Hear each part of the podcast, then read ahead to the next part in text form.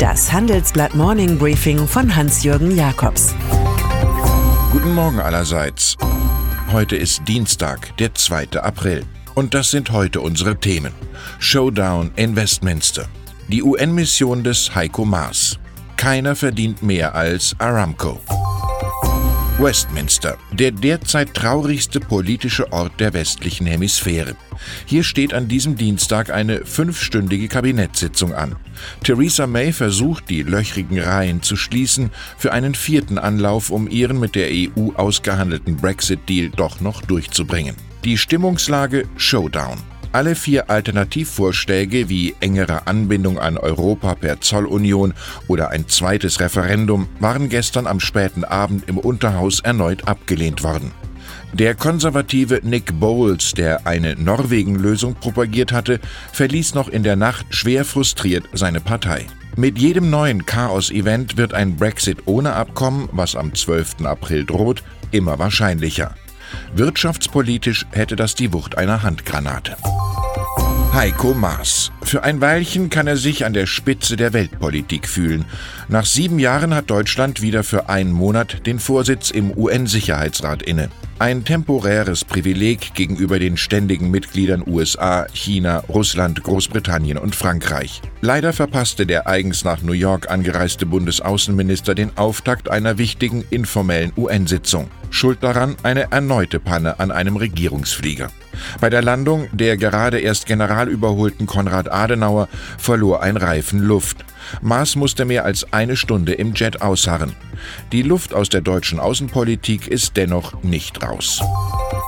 Zweimal Ärger für Recep Tayyip Erdogan, den türkischen Potentaten mit islamischer Kennung. Der kleine Ärger kommt aus Deutschland, wo Entertainer Jan Böhmermann für sein ziegenreiches satirisches Schmähgedicht gegen den Politiker kämpft und vor dem Berliner Verwaltungsgericht in Sachen Kunstfreiheit nun sogar gegen Kanzlerin Angela Merkel klagt. Sie hatte das Poem als bewusst verletzend bezeichnet. Der größere Ärger kommt für Erdogan aus dem Inland. Bei den Kommunalwahlen verloren die Kandidaten seiner AKP in der Hauptstadt Ankara, in Adana und in Antalya gegen Rivalen von der sozialdemokratischen CHP, sowie wahrscheinlich sogar in Istanbul, jener Stadt, in der Erdogan einst selbst Bürgermeister war.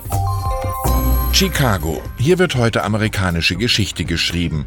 Laurie Lightfoot und Tony Preckwinkle kämpfen in der Stichwahl um den Bürgermeisterposten.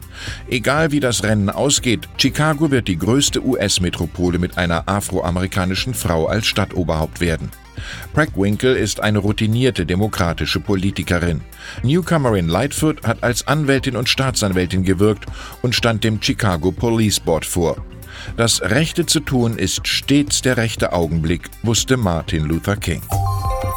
Die digitale Revolution, eher ein rhetorisches als ein didaktisches Ereignis. Zwei von drei deutschen Ingenieurstudenten fühlen sich jedenfalls nicht gut auf die digitale Transformation vorbereitet. Das ermittelte der Verband deutscher Ingenieure kurz VDE in einer uns vorliegenden Umfrage. Grund für die schlechte Zukunftsausrichtung seien die Professoren, sagen die meisten Studenten. Und sogar die Professoren selbst bestätigen die geringe Unterstützung. All diese hanebüchenen Erkenntnisse lassen den VDI von prekären Ergebnissen sprechen. Diese Not beginnt und endet in den Köpfen. Die Logik des Kapitalismus führt zur Offenheit. Selbst im bislang doch sehr verschatteten Saudi-Arabien. Dort strebt der staatliche Ölkonzern Saudi Aramco nach den Früchten des Kapitalmarkts einer Anleihe, braucht dafür ein anständiges Kreditrating und präsentierte so jetzt einen Morgenlandgewinn von 224 Milliarden Dollar. Dreimal so hoch wie bei Apple, der Schaumkrone der US-Wirtschaft. Niemand auf der Erdkugel ist profitabler und fördert mehr Öl. Das schöne Geld zirkuliert im Land, da der Gigant für fast 70 Milliarden Dollar vom heimischen Staatsfonds PIF den Saudi-Chemienkonzern Sabic erwarb. Im nächsten Schritt kann sich PIF an globalen Konzernen beteiligen und Aramco die 25 Prozent von Sabic am Schweizer Chemiebetrieb Clariant aufstocken. Seit Shakespeare wissen wir, wo Geld vorangeht, sind alle Wege offen. Und dann ist da noch Tim Mittelsten Scheid, Miteigentümer der Wuppertaler Familienfirma Vorwerk, der im vorigen Herbst eine Idee hatte, die überraschenden Erfolg zeigt. Seine Medienkampagne Made by Vielfalt wird inzwischen schon von 50 Unternehmen unterstützt. Das sei ein Hallo wach an die Politik, sagt der Spross der eher verschlossenen Eigentümerfamilie in unserer Titelstory. So könnt ihr nicht weitermachen. Es geht ihm und anderen Mittelständlern um Offenheit und Toleranz. Kurz vor der Europawahl also auch ein Aufruf gegen AfD-typische Fremdenfeindlichkeit. Mittelsten Scheid, ein in München lebender Geograf, findet es nach eigenem Bekunden wichtig, dass auch die Wirtschaft in Zeiten dieser gesellschaftspolitischen Debatten ein Zeichen setzt. Gute Einfälle sind nun mal Geschenke des Glücks, befand schon Gotthold Ephraim Lessing. Ich wünsche Ihnen in aller Vielfalt einen gelungenen Hallo-Wachtag. Es grüßt Sie herzlich Hans-Jürgen Jakobs.